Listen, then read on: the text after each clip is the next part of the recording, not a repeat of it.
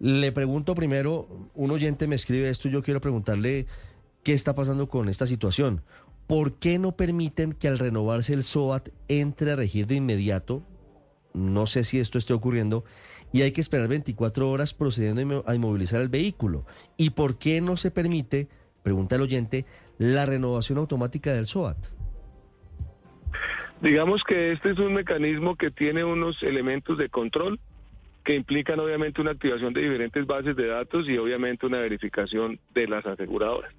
Ahí es un elemento que tiene que subir automáticamente a bases de datos y lo que hacemos siempre de recomendación es adquirir el SOAT con tiempo. ¿sí?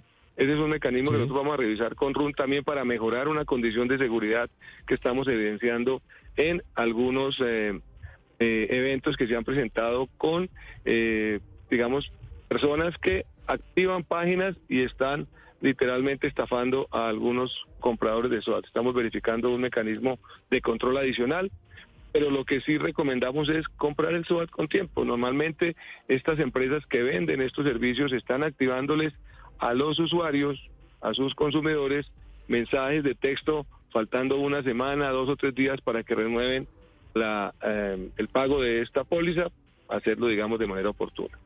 7.21 minutos, ministro. Finalmente, ¿cuándo se hará el aumento inicial, el primer aumento de los peajes en el 2024? ¿Ya hay fecha definida?